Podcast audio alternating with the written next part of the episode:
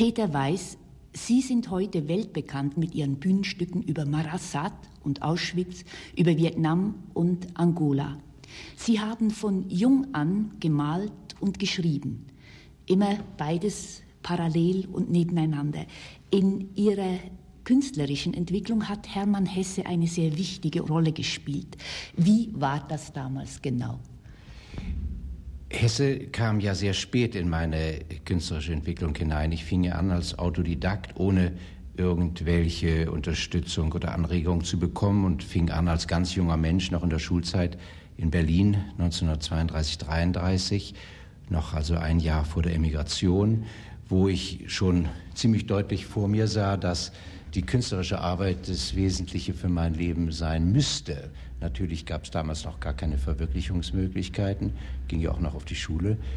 Und dann äh, kam dann plötzlich der Abbruch des natürlichen Milieus, das Exil, die äh, Auswanderung nach England mit schweren Anpassungsschwierigkeiten, dann eine Weiterwanderung, Immigration in die Tschechoslowakei. Das war 1937, damals war ich 20 Jahre alt. Da suchte ich also verzweifelt nach irgendwelchen Beziehungen zu Menschen, die mir vielleicht weiterhelfen könnten, äh, den Weg zu finden, den ich suchte. Und nachdem ich damals äh, zu den Bewunderern Hesses zählte, schrieb ich an ihn und äh, schickte ihm frühe Manuskripte und Zeichnungen. Und Hesse war der erste Mensch, der damals zum ersten Mal, also ernsthaft überhaupt auf meine künstlerische Arbeit einging. Ich besuchte ihn dann in Montagnola und im Sommer darauf, Herbst 37, vermittelte er für mich die Möglichkeit, an die Kunstakademie in Prag zu kommen. Das war der Einstieg in ein Berufsleben als Maler. Damals war ich 20. Und äh, das war der Beginn einer eigentlichen Malertätigkeit. Ich war ja von da an Maler. Und das Schriftstellerische war im Grunde genommen eher eine Begleiterscheinung zur Malerei. Ich habe viele Bilder von Anfang an schon mit Gedichten und, und dramatischen Versuchen schon begleitet. Aber hauptberuflich war ich Maler und ich war das 20 Jahre lang, bis in die späten 50er Jahre, bis dann das Schreiben dann wieder äh, in den Vordergrund rückte. Von der Malerei konnte ich nie leben. Natürlich, also Leben und Leben, also Sie müssen sich vorstellen, diese Jahre äh, Exil, Krieg, da äh, konnte man, musste man, war man gezwungen zu leben mit einem, mit dem Minimum an, an, an Notwendigen. Äh, natürlich konnte ich ab und zu meine Zeichnung oder ein Bild verkaufen für ein, für ein Butterbrot, aber ich habe nebenbei äh, zahlreiche andere äh, Berufe ausgeübt in Fabriken, in, in, auf dem Land, in, also in der Waldarbeit, alles, also unzählige Dinge, die mit der Malerei an sich nur indirekt zu tun hatten, indem sie natürlich Motive gaben und Lebenserfahrungen gaben. Aber leben konnte ich von der Malerei nie. In, in dem Sinne, wie man heute sagen würde, dass man davon also sich ein, ein Leben verschafft, in dem es sich einigermaßen existieren lässt. Haben Sie aber nicht gerade aus dieser Not des Emigranten heraus doch einen Einblick gekriegt in eine Arbeitswelt, die heute normalerweise unseren bürgerlichen Künstlern einfach verschlossen bleibt und die sie ja immer nur intellektuell angehen? Natürlich. Ich ich gehörte damals zu einer Gruppe von Menschen, die nirgends wieder beheimatet waren in einer nationalen Region, nicht beheimatet in einer Klasse, nicht beheimatet in einem bestimmten Beruf, sondern ich war damals beheimatet. Was, was für mich das Wesentliche, das Zentrale war, war, war die Kunst. Das war der, der Ausdruck, nach dem ich suchte. Äh, von irgendwelchen äh, anderen Zugehörigkeiten äh, sozialer Natur war überhaupt nicht die Rede, sondern wir waren damals Entwurzelte, Exilierte und wir waren nirgends ansässig, nicht? weder in einer Klasse noch in einer Nation. Fördern Sie selbst denn heute, wo Sie anerkannt und berühmt sind, fördern Sie da auch junge Künstler? Denn ich denke, dass sich viele an Sie wenden heute.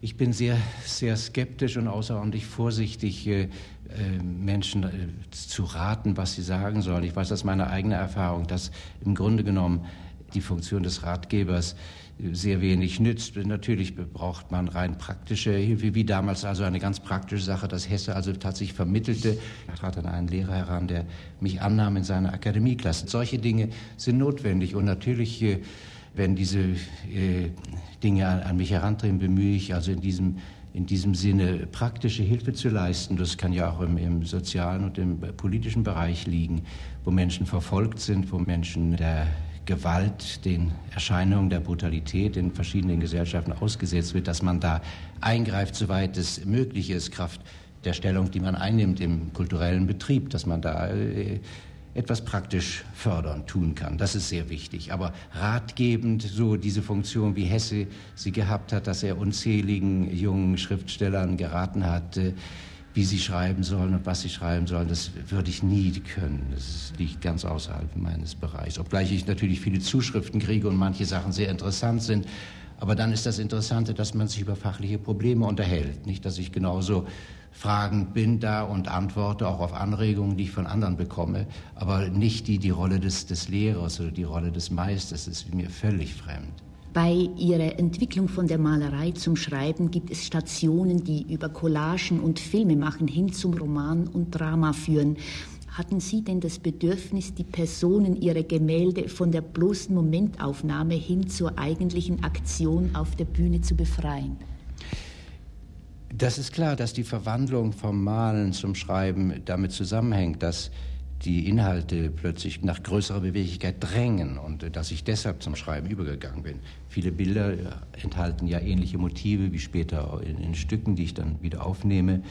Und äh, äh, dass also jetzt da mit einem anderen Medium gearbeitet wird, nicht, wo die Menschen nicht mehr auf dem Bild in einer bestimmten Situation gebannt sind, sondern auftreten und sich dort frei bewegen da unterscheidet sich ja das Medium Malerei und Schreiben eben voneinander, indem man mit dem Schreiben die, die zeitliche Dimension hat, während man beim Malen eben nur eine geschlossene Augenblicksschilderung hat von einer Unveränderlichkeit.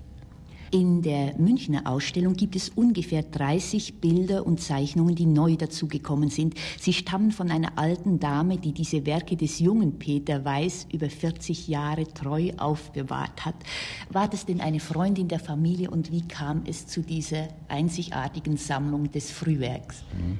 Frau Rüth-Friedrich würde ich niemals als alte Dame bezeichnen, sondern sie ist so jugendlich heute noch mit ihren, ich weiß nicht, ob sie, sie zwischen 70 75 oder 80 ist. Sie ist zeitlos und sie hat in meiner Jugend 1933 schon eine große Bedeutung gehabt als Anregerin. Sie war eine nahe Freundin von meiner Mutter und gehörte auch zu diesen frühen Menschen, die ihr Verständnis hatten für, für das, was ich damals aus der Pubertät kommt oder noch in der Pubertät gefangen war, ähm, was also da, da an Stoffen da gärte. Das, das, konnte, das hatte sie ein ungeheuer feines Gespür dafür und sie hatte damals eben aus den Jahren 32, 33, als ich noch in die Schule ging in Berlin, hatte sie eine ganze Reihe von, von Zeichnungen und Bildern bekommen und die aufbewahrt und über die ganzen Jahre des Kriegs hin gerettet. Und diese Dinge sehe ich auch heute zum ersten Mal wieder. Das ist also ein ganzes Leben dazwischen.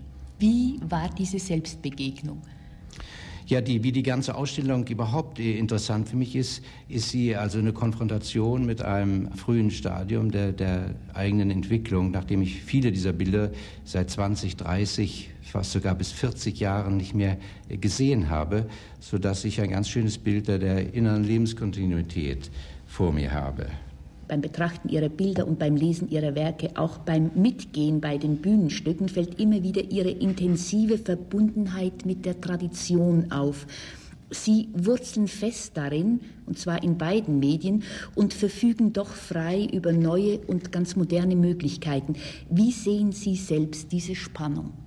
Indem ich soweit ich überhaupt denken kann und soweit meine Begegnungen mit Literatur und Kunst äh, in mein bewusstes Leben eingreifen, nie also eine ganz bestimmte Richtung vertreten habe oder versucht habe, mich an das zu halten, was sozusagen modern war, sondern immer die, die Anregungen aus allen Zeitrichtungen herbekommen hat, in denen Literatur und Kunst eine offene Totalität ist, aus der man herausnimmt, was einem gerade in einer bestimmten Periode passt und ob das nun Dinge sind, die aus dem frühen Mittelalter kommen oder ob das Anregungen sind aus der Zeit des, des Bosch und, und Bruegel.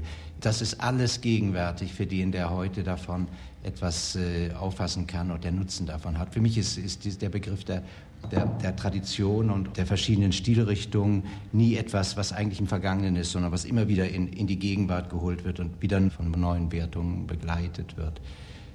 So ist das doch ein, ein tiefer Zusammenhang zwischen ähm, äh, allen Kunstrichtungen, für die der selbst äh, künstlerisch arbeitet. Also Ihnen wäre ein totaler Abbruch zur Vergangenheit völlig undenkbar. Völlig unmöglich. Ich habe auch nie zu denen gehört, die also Kunst stürzen wollen und sagen, also Ende der Kunst und Ende der Literatur.